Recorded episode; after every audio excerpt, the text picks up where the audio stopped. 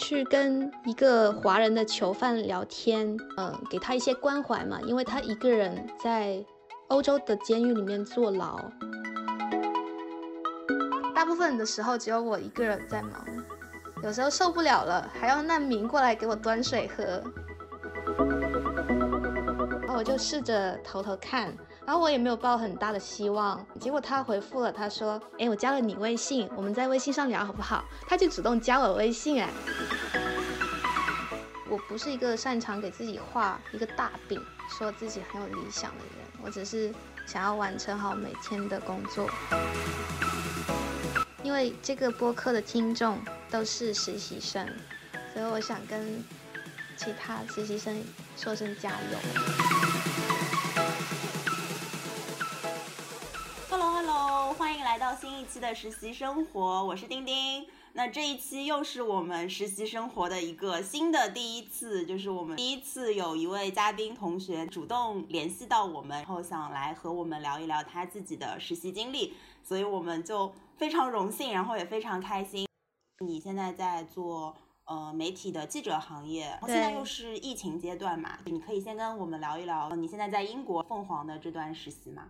这个英国疫情，它就是全全国都在封锁，可是就是嗯政政策经常变来变变去啊，像是今天戴口罩，明天又不戴；今天在商店要戴口罩，明天警察又说嗯不用戴口罩，就就经常，所以我们这些记者就是新闻的撰稿人嘛，所以就就要收集很多很多方面的信息，然后每天早上就要收集。今天政策有什么变动？然后他们又说了什么？欧洲那一边发生了什么？我们都要立刻就记下来，然后写出一篇比较全面的，大概两千字的新闻稿，然后发到微信公众号上，就像一篇一篇论文一样。所以你现在主要的工作还是搜集可能外国媒体报道出来的信息，然后把它写成一个中文的稿件，而不是去现场，因为疫情也没有办法去现场，是吗？啊，其实其实我没有采访，可是我一直没有碰到过比较好的选题，然后编辑好像也就是觉得我暂时，因为我实习的时间不长，从七月份开始就只有一个月，然后之前呃之前我在另一家媒体实习，然后也没有接触到采访，可能编辑觉得采访对于我来讲还比较难，所以就先让我做一些最基本的工作。就是先把外国，就是外国媒体，他们有很多家，他们每一家的信息都不太一样，就叫我做一个整理的工作，这就是现在的实习内容。我自己觉得学到很多，像是我突然明白了媒体，就英国媒体他们都是怎么样的，就哪一家会比较报道耸动的消息，哪一家就是比较中立，哪一家是。呃，真的到现场一直在等那个新闻，就像之前的那个德普案，然后 Sky News 上，Sky News 就是英国的一家媒体，他们一直在每一分钟每一分钟在更新，所以我觉得他们很厉害。然后还有我们也要看推特，就看网友怎么讲，然后当事人是怎么讲的，他们也是每一分钟都在变动，然后就要到截稿的前一分钟又变了，我们又要加。对，那你看到包括 Twitter 上网友的反馈，包括说各家不同的新闻媒体，然后他们肯定也有他们不同的立场或者说报道的风格。那你在做资料的筛选整理的时候，是嗯，就是客观的去把所有的这些新闻媒体他们所报道内容都展现出来呢，还是说你在筛选的过程中有没有一个大概的标准？呃，标准就是。像是一些暴露了那些私人照片，就是太违背新闻的伦理的，那肯定就不要写。就像之前在沙滩上，他就拍了一些小孩子啊，那些正面有正面的照片，然后有一些像是他也不化名，就直接把名字讲出来的那些也不要写，就是太过分的也不要写。嗯嗯。所以呃，现在做选题的话，是你会自己去选，还是说？你的 leader 或者说编辑会给你一个大概的方向，然后可能让你都会去关注，比如说最近就是去关注疫情，呃这一方面的选题。嗯，我们有一个选题会，每天早上叫每每个人都要报五到六个，然后我每次都都是选疫情方面的研究，也有一些种族歧视的黑人的。那我的 leader 是觉得我应该写一些跟政策有关的、比较大格局的，现在才能够成长比较快。就是叫我写一篇 essay，四小时写一篇政治 essay，所以在这样的高强度的逼迫下，我觉得了解好多。哦，所以呃，你们的报道不是那种一个事实型的那种报道，而是就是你像说 essay 那种 比较深度的一个分析的。对，带带有轻度分析吧，也不是说完全是自己的分析，就是每个人外界人民他们是怎么样看的，我们要把它拼起来，就是整理起来。可是我我不会在里面写自己的分析，比如说我也会吐槽，真的是欧洲人太蠢了。可是像这些我就不会写在新闻稿里面。嗯嗯嗯嗯，明白明白。嗯，那你就是从七月份。嗯，开始到现在一个月还不到嘛？就我们现在录的时候啊，还一个月都还不到的时间，有没有就是让你印象比较深刻的某一个选题？有很多，已经有很多印象深刻的选题了。比如说欧洲峰会的选题，法国他们发生的许多事情，像之前的法国杀人案，也有也很深刻。还有环保啊，就像泰晤士河，因为疫情。我们遗弃的塑料垃圾很多，就是一次性的口罩、一次性的防护服，就是对环境造成了非常大的污染。像这个选题也令我印象很深刻。但是我觉得国人比较关心，关心就还是欧洲的疫情问题。嗯嗯，那现在写一个选题大概会要多久？就是从最开始选题，然后到最后完成这个稿子去发布，就只有。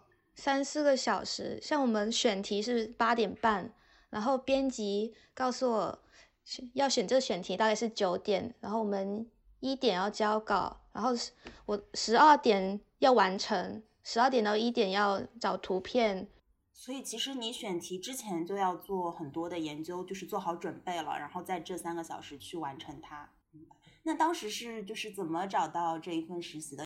然后我就试着投投看，然后我也没有抱很大的希望，就投给他们人力资源。结果他回复了，他说那个编辑说：“哎，我加了你微信，我们在微信上聊好不好？”他就主动加我微信，哎，好棒哎！对啊，他好棒，他呃，然后聊起来就发现他就是一个很很温柔的人，编辑是很温柔的人，然后他就给了我这个机会，他就说你可以来这边写写看，然后第二天。就写了第一篇稿子，然后第一篇稿子写的很烂，他就说：“哎，看看你写的稿子，你是用 Google 翻译出来的吗？”他就这样我说，然后我说我那时候哭了，我就想说，我是不是不太适合凤凰台？我因为我觉得我就不太，就我不是传媒毕业的，我是心理学系毕业的。然后他他都没有放弃我，他说不要紧，就改改看吧。就我我也让他们改一改，我也让就是。我也我自己改一改，然后，所以他就给了我信心，我就留下来了。哇，这 leader 好棒哎！所以其实还是你，呃，他是当时就是在官网上发了这个招聘启事吗？还是他并没有发布这个职位，是你主动去给他们的邮箱投的？对，我主动去给他们邮箱投的，他们没有发布，他们就是在网站上写工作实习，然后那是二零一七年的网站。天，哇！所以是真的是你主动争取来的，我觉得哇，太棒了，就特别特别好的一个榜样，嗯，然后也遇到了一个特别好的 leader，嗯，那你在这一个呃实习之前，你有一个南方的也是做媒体报道的经历，所以可能会帮助到你，可以跟大家聊一聊在南方的这一段经历吗？因为南方也是一个特别大、特别棒的媒体集团。哦，好啊，好啊。南方的呢，就不是我争取来的，那个是在我爸，嗯，是靠关系吗？好像也不算是，是在我爸的朋友，他们就聚餐，聚餐的时候，我爸就说，哎，我女儿特别会写东西，然后刚刚在台湾获过一些文学奖，然后他他就认识了一个南方农村报的主编，然后主编就说，呃，要不要来实习看看？就是我们这边正好也缺缺记者。那时候正好是春节，我就在国内度过这个假期，我就想想没事做，所以就去了南方传媒集团。哦，它真的特别大，那大楼就是有点土，它就那几个字“南方传媒集团”，然后我就进去了电梯，然后其实也跟一般的写字楼没有什么区别。嗯，然后我就去了南方农村报的编辑部，里面有很多办公桌。可是只有两三个人在里面工作，其他的人都是记者，平时都到下乡去跑新闻。然后我记得在里面，就有时候帮帮帮编辑呃改改稿子，有时候来跟一个记者姐姐来采访农民，就是电话采访。就是那时候寒假有一个寒流，就是影响特别多的农作物，然后我就要每天都要打电话给这些农民更新农作物的情况。然后物流的情况，然后把他们写到报道里面，就是这样。啊，所以就是没有真的去到农村去做实地的报道，但是有就是去做电话采访。对对对。那当时是怎么找到这些嗯被采访者的联系方式？然后就采访过程中有没有一些有趣的小故事？南方农村报他们自己有一个名单，就是很详细的，然后就写。哪个像是玉米，这有这些人，然后还有其他小，就是水稻、小麦种植这些的有这些人，然后物流有这些人，然后我们要写写一个选题的时候，就一个电话一个电话打过去。嗯，当时就是有没有让你印象特别深的被采访者的一些分享的经历？从他们的声音里面可以知道农作物的情况。这么有趣，对啊，有时候他们采访的时候就特别悲伤，然后就问为什么为什么特别悲伤，就说这个寒流令农农作物田地里面都结冰了，然后我听着听着也要哭了，有没有？嗯，所以这段实习带给你的就是一方面是你，嗯，到现在都还会继续的去观察农民这个群体，然后。有没有从你自己的职业的发展上，有没有对你之后的实习的选择产生一些影响？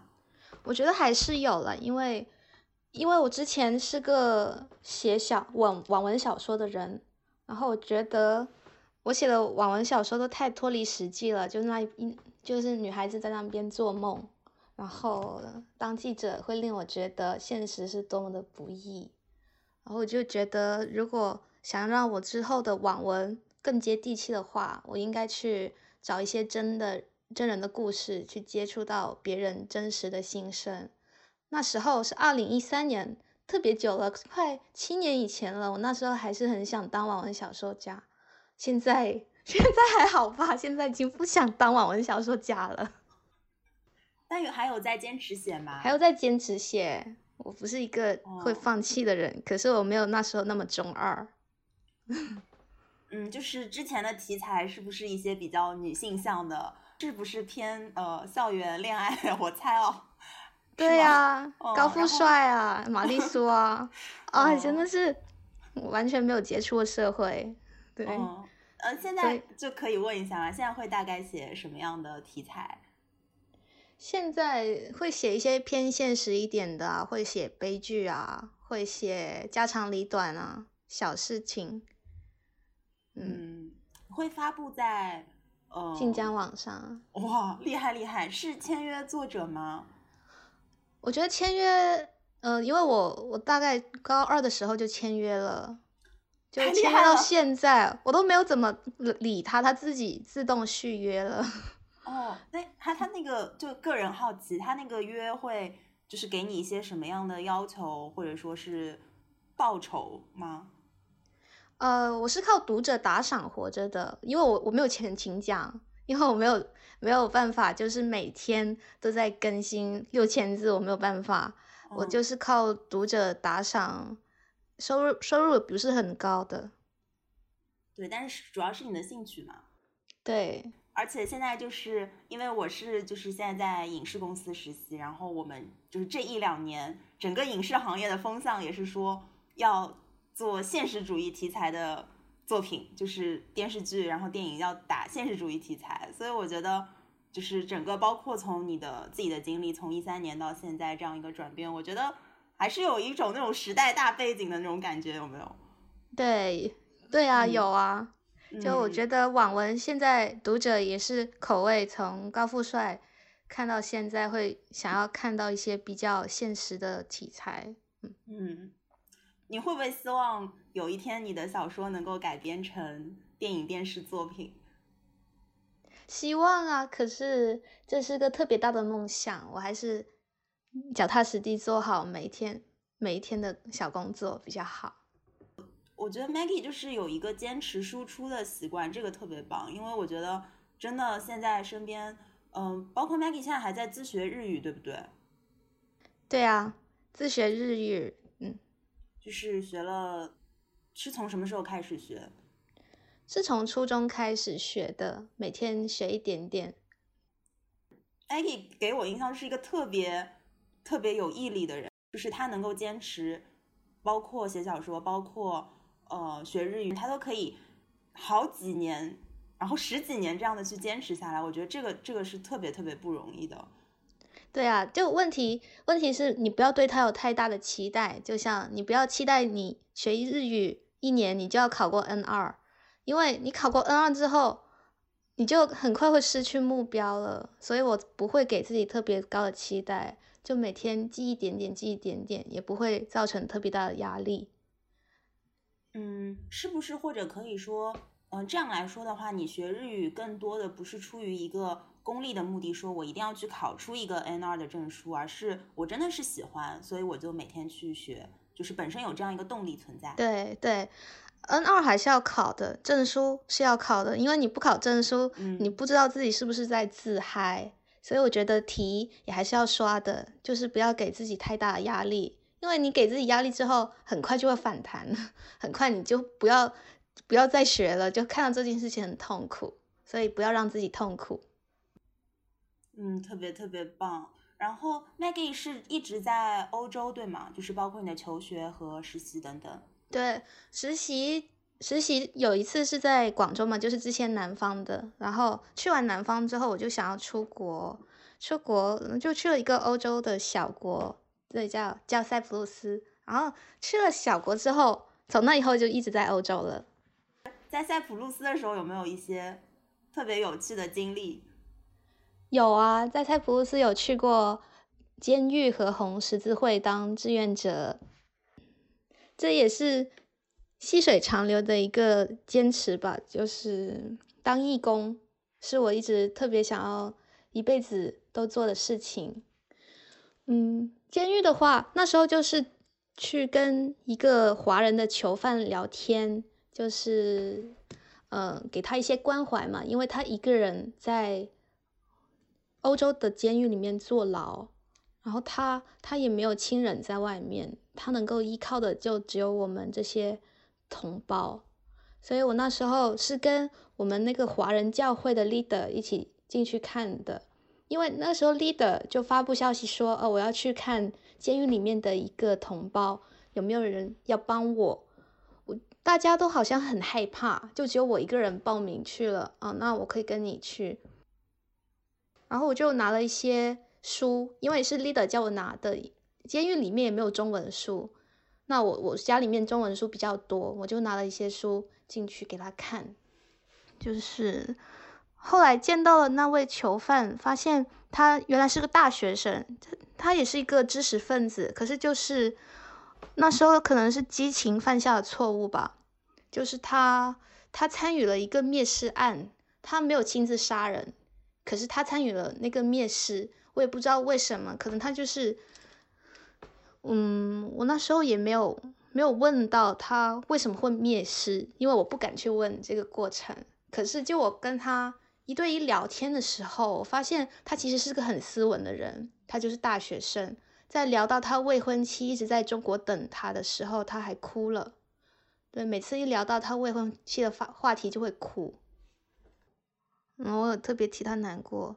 嗯，他也说他平时看了些什么书，他刚好他看过的书我也看过，就像我们的品味是比较相似的，就我会觉得还蛮特别，因为在看书的方面，我觉得我是看的很多，而且比较小众的一些文学，就像同龄人不会看的，比如说《白鹿原》这类的书。然后发现这位囚犯先生他很喜欢看这些书，然后我们交流文学那方面交流的就比较多。他讲中文，他几乎是忘记要怎么讲中文了。嗯，他就是靠跟我们这些志愿者聊天，他会才会记得中文要怎么讲。是，所以就是有时候也会打打电话问问彼此怎么样了。嗯，就是你说打电话是在当时，还是说到现在还会和他有打电话的联系？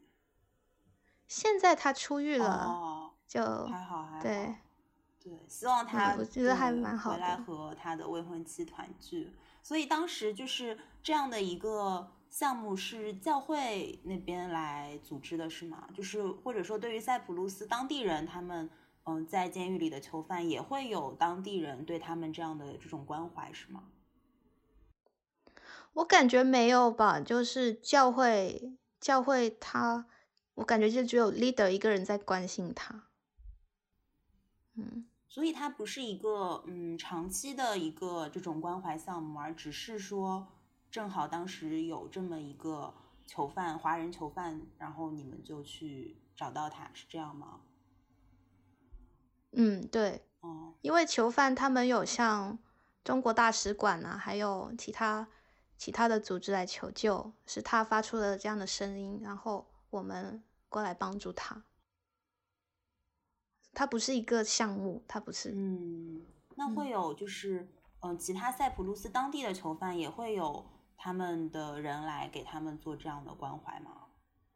会，就塞浦路斯当地的囚犯，他们会有他们自己东正教的教堂去关怀他。嗯然后监狱里面好像也有教堂吧，就有一些这样子的工作。嗯，那我我因为就是刚刚你说到时候，我脑子里想到的是那个，就是我看过的影视作品里面，就是有到监狱的戏份的那种画面哦。就是那你们，你刚刚说到你会带一些中文的书籍给他，那你带进去的时候会不会有一些安检啊等等？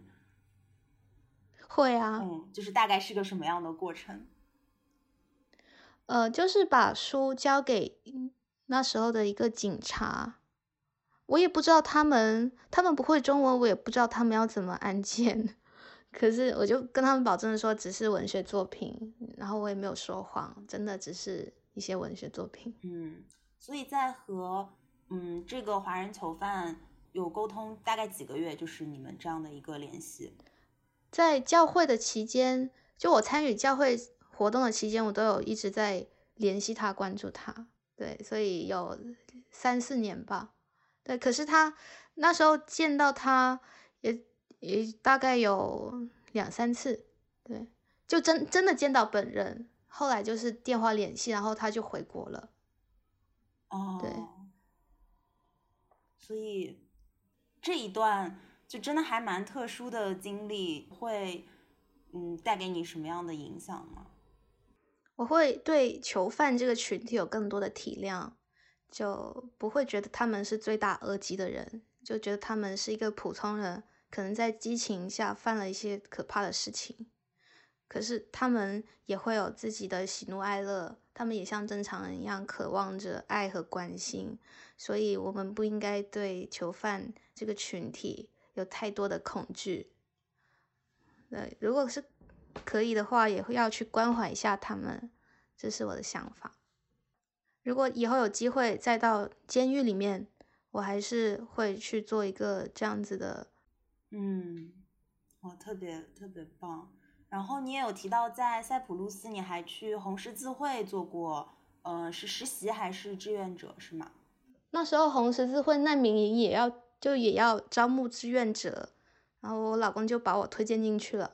我先生那时候就是一个支援，就看他们有什么特别大的病痛，经受过战争，然后就乘船整个湿透，就跑过来希腊和塞浦路斯这边。所以你有去到就是难民营里面吗？当时是一个什么样的画面？当时其实没有想象中的惨，就他们其实还就是呃，像是排队那样。那时候烈日炎炎，是感觉就是很热很热，他们就浑身湿透的来到了难难民营，就大家就看着他们，就叫他们排队，因为很人数很多很多，他们也也很安静的排队，然后就等待我们来登记他他们的名字，还现场还蛮有秩序的，就没有哭天抢地啊，什么都没有，就他们就很安静的等着欧洲人啊，我们这些志愿者来安排。然后他们就住在难民营里面的帐篷，就有很多很多帐篷，就帐篷里面很简陋，就只有两三个小床这样子的，就优先给女士和小孩，然后优先给一些有病痛的人。就整个管理，我觉得红十字会的管理还是很好的，对对人的管理很好，可是对物资我觉得不怎么样，在物资的管理上还有一些乱。所以我们那时候大部分的精力都放在那个物资的派发上。那时候物资紧缺，就像小朋友的衣服啊、女生的衣服啊都不太够，就反而是男士的衣服比较多。衣服的来源是来自于塞浦路斯人捐赠的衣服，就有时候会看到一些他们捐了一些很贵的衣服，就是那个牌子很贵，就像。三四千一件的衣服捐到了难民营，然后我就在想，哎，这些衣服都给难民营卖掉，就是都都值得他们吃好久好久了。对，他们就在难民营等等两三个月，然后就会有欧洲其他机构的人过来给他们工作身份了。我想啦，因为我自己没有去太了解这方面，是这就是红十字会的一个。实习的经历，嗯，所以当时你做的主要是到现场，就是可能帮忙登记，然后派发物资这样嘛？对对，我还要登记他们的名字，登记他们有什么需求，或或者是哪里病哪里痛。就像那时候有一个来自伊拉克的阿拉伯语翻译，然后他就负责翻译把。他们讲的阿拉伯语翻译成英文，然后我就负责把他们他讲的英文写下来，然后弄一个他们名字的表格，他们需要什么，然后他们需要什么，我就要立即跑去红十字会的仓库去拿，去拿物资，所以就很忙。是每一个人你就要去拿一次吗？就呃一大概两三个帐篷就要拿一次，两三个帐篷里面就大概有十几张床，是。就嗯，收集到差不多了，我就要跑回去拿。然后阿拉伯语翻译就在那等我，等嗯，我拿物资之后派发了，然后我们就继续。哇，那时候四十多度的高温，哇，辛苦辛苦。对，而且 Maggie 是你自己去拿吗？因为我我现在和 Maggie 的视频聊天啊，就 Maggie 感觉是一个很娇小的女孩子，是感觉你要抱那些。一大箱一大箱的物资，就当时有人跟你一起吗？还是你自己会独立负责这几个帐篷？当时没有人跟我一起，因为大家都有自己的事要做，真的很忙。像是医生，他们都在抢救那些小孩子，一些几个月大的小孩子，他们就在乘船过来的过程中病倒了，那些医生护士全部都要去照顾他。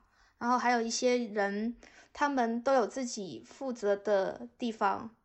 然后我就大部分的时候只有我一个人在忙，有时候受不了了，还要难民过来给我端水喝。嗯，所以就是还是挺缺人的，就是希望能有更多的志愿者能够加入你们。对，那时候那时候是挺缺人的。然后我感觉欧洲人是不是对难民有一种偏见，就是感觉他们好像帮助他们的人不多，都是黎巴嫩人啊。伊拉克人在帮助他们，然后我是个中国人，所以我是感觉白人好像对他们关注不多。嗯，那这个就是去到难民营是大概持续了多久时间呢？是每天这样往返去到吗？呃，没有每天，就是在呃我有空的时候去，就有时候我先生不在我也会去，大概去了他不我没有去很久，因为那时候是二零。二零一九年吧，对我那时候也快毕业了，对，那时候只去了四五次，四五次给他们分发物资，然后我记得四五次去了之后，他们有些人就不在了，不在就是说他们到了欧洲其他地方，就他们有会有自己的工作，比如说搬东西啊，就是建筑方面的工作，然后我在路上遇到过一些我有看到的难民，就是我有在难民营看到的难民，现在我在路上工作。哇，哦，你有跟他们打招呼吗？对呀，有啊。哇，好棒，好棒。所以你大概整个这个到红十字会实习是几个月的时间吗？也不能说持续了几几个月，就半年来，他们叫我去，我都会去。如果我没有记错的话，就只持续了，只持续了半半年几个月，然后也不是每个星期都去，有时候就是打电话找人，然后在学校里面发公布，就是说我们需要阿拉伯语翻译。然后联络人就是他们需要阿拉伯语翻译比较多，然后我负责联络的方面就是平时，所以我也不晓得是不是算一个实习吧，就是一个志愿经历，我有在帮他们。嗯嗯嗯，所以就是呃，除了就是去到难民营之外，你平时还会在学校里边就是帮忙招募，然后做一些联络的工作。对对，哦。还有一个我比较好奇的，就是在那个难民营里的现场，你说到登记物资的时候，是会用电脑吗？还是会用笔和纸？没有电脑哎，都是我们手写来整理的。然后之后会要把这些文件都在存档吗？没有，我没有做过这样的工作，我觉得应该是没有，因为难民里面没有信号，他们在沙漠中间。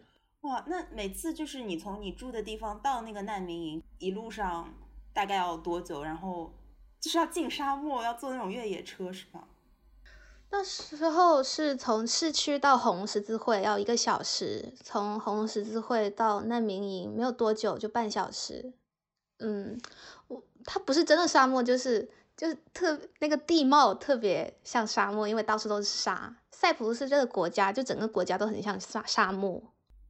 嗯，那嗯，后来离开塞浦路斯是因为就是学业结束了，对，对，然后你就到英国读研究生，对对，可以问一下为什么你就是在选择读书包括生活啊，就是会比较喜欢欧洲和英国吗？因为作为一个中国人，就还蛮向往欧洲的。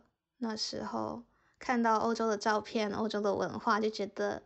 哦，好浪漫啊！童话仙境一般的国家，要是能够去欧洲就好了。对啊，有在欧洲旅游。嗯，从到塞浦路斯读书的时候，圣诞节、复活节都会去旅游，都会去欧洲其他国家旅游。我应该去遍了吧，整个欧洲。哇哇，最喜欢的是哪个国家？最喜欢是法国巴黎。一定要去巴黎，不然你会后悔。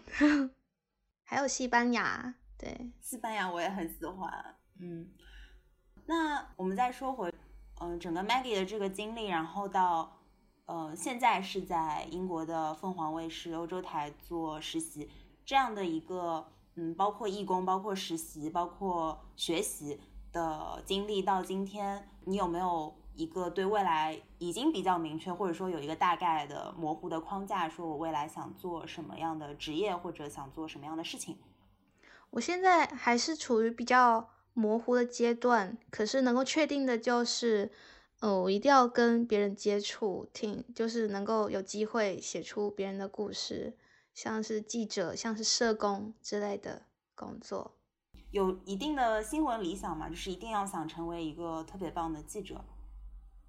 没有，我没有想要成，我没有想要给自己设定一个目标，比如说我要成为像吕秋露薇啊什么样伟大的记者，我没有，嗯，我不是一个有，我不是一个擅长给自己画一个大饼，说自己很有理想的人，我不会去想这些，我只是想要完成好每天的工作，想要写好每一篇新闻稿，因为我觉得我写的稿子一定不是完美的。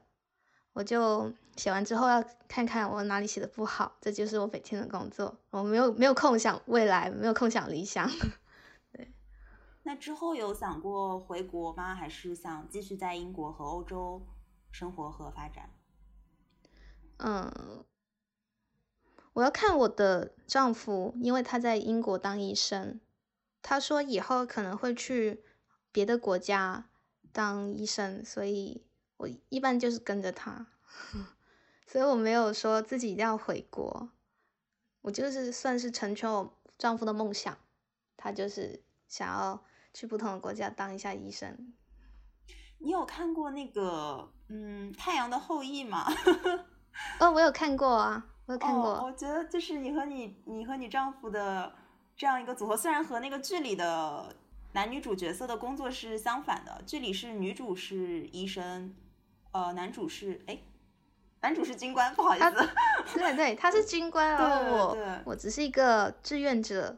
但是那个就包括你刚刚说到难民营等等的画面，然后你和你。丈夫一个是医生，然后一个是社工，就是会让我想到那个剧里的那个画面。呃，确实是有点像，确实是。可是还有同框的，还有许多的难民。如果要拍成剧的话，你会看到许多的难民，还有许多小孩子。你有想过把自己的经历写成小说吗？我有想过，可是现在现在 觉得。经历太太太琐碎，还没有办法理出一个具体的头绪。刚刚有讲到，那你会把那个现在写的稿子放到公众号上吗？你会去关注公众号的阅读数和那个点赞，还有那个 wow 的那个数吗？还是说你自己写完就已经很有成就感？呃，当然是会关注，可是我现在公众号都没有没有什么。没有什么流量，就是每次最高也就是七百都没有破千。我自己的公众号哦，自己的对。那你写到那个就是现在实习的那个凤凰台的官方的公众号上呢？呃，官方公众号一发出来就几千，那就还是有很多人在看啊。会有很多人在读你的稿子，这件事情会让你更有成就感吗？还是你自己已经完成它这件事情，已经足够让你有成就感？还是你并不觉得成就感是一个很重要的东西？我觉得成就感很重要，成就，可是我成就感来源于啊，我三个小时写出来这堆东西，它不是一下子有那么多阅读量，不是，因为那是凤凰卫视自己的，那不是我自己带来的，我只是写出了这样一个新闻稿，然后看到点赞，哦，我会想人们会因为什么样的内容在点赞呢？我发现凤凰卫视公众号的读者都会因为一些很有信息量、很好的逻辑，就论文一样的，他们就会点赞。可是有时候比较短小的、比较偏娱乐化的，像是我之前写的贝克汉姆长子那个订婚的新闻，我想在凤凰卫视公众号就比较冷，因为大家好像都喜欢看我们写论文，写写有比较有深度的评论。所以我尽量以后写稿就往这个方面去发展。我觉得点赞就是我的老师，告诉我观众都喜欢看什么。所以我我不会再想啊，怎么这么少？我是不是写的太差了？不会这样想。我就是跟随他的指导，写一些深度的报道，然后自然读者就会多。那有时候我写了我觉得比较深度的，可是点赞数就不高，我就会想是不是自己里面。写了一些不太好的，就是写了写的逻辑不太好，然后我发现确实是这样子，点赞数不高，确实说明了观众会觉得这篇不太好，所以我以后就有意识的修正，比如说我现在画思维导图都会画很长一篇，然后确保逻辑严密，这也是观众的点赞数告诉我的，因为我我自己觉得反馈是一个特别重要的东西，就是我。可能经历的实习大部分都是会需要 leader 给我反馈，但是在可能写报道，就是这个工种上来说，你除了有你交稿给编辑，然后编辑给你的反馈之外，你还会有一个直观的面对读者，然后读者给你一个就是通过点赞数啊，包括评论会可可能会还给你一些定性的一些嗯评价，然后这个上面会给你一个直观的反馈，所以就有这样两层，但是嗯，这样就会有一个。可能有一点听起来比较 tricky 的问题，就是怎么在坚持自己的写作风格和深度，和他们呃就是读者爱看的那种类型之间做一个平衡呢？还是我就是因为我觉得不太会一味的去迎合说读者爱看什么我就去写什么。嗯，现在目前。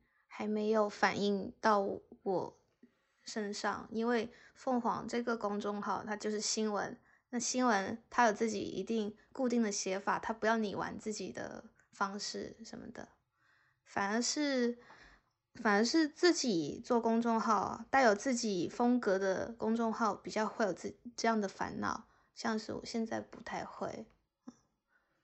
而且还有我的上司，我那温柔的编辑在顶着呢。他有什么，他就会立刻告诉我们不应该这样写。像是之前有几次就发生过了，他有给我意见，他有立刻看完稿子就给我意见，说不应该这样写。我觉得交给他就好了。嗯，觉得你实习的两家就是媒体公司，都还是比较偏严肃现实向的，就是南方和凤凰。对对，我也我也有在另一家英国另一家媒体公司实习，他就完全不一样，他就完全不要我们写疫情的。他说现在国国内没有人要看疫情的新闻。那那个会写一些什么呢？那个是写百科，像是英国的一些，像是有什么好吃的啊、好玩的啊、吃喝玩乐啊，像是有什么娱乐故事啊，那就是完全不一样。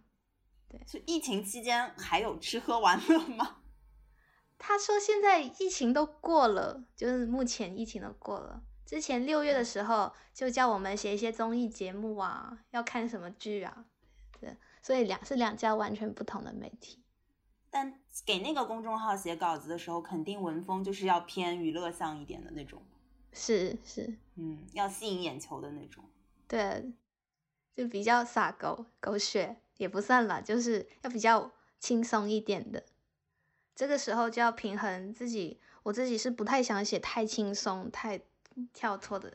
那个时候就比较平衡自己的风格和读者爱看的啦。其实我觉得也不是读者爱看，是平衡自己的风格和公众号的风格。特别棒，特别棒。哎呀，还有什么比较想分享的吗？我觉得就是大家可能都在，因为这个播客的听众都是实习生。我觉得，因为我也在凤凰卫视实习，所以我想跟其他实习生说声加油。然后我们都在加油，完成好手头的工作，可能就是特别琐碎，就好像跟自己的理想不太一样啊。怎怎么上司会叫我做这些这么平淡、这么琐碎，好像没有什么价值的工作？包括我现在也有时候会觉得。嗯，我现在写的新闻稿好像没有人在看，不过还是要坚持下去。我觉得坚持会给人带来一个好的结果。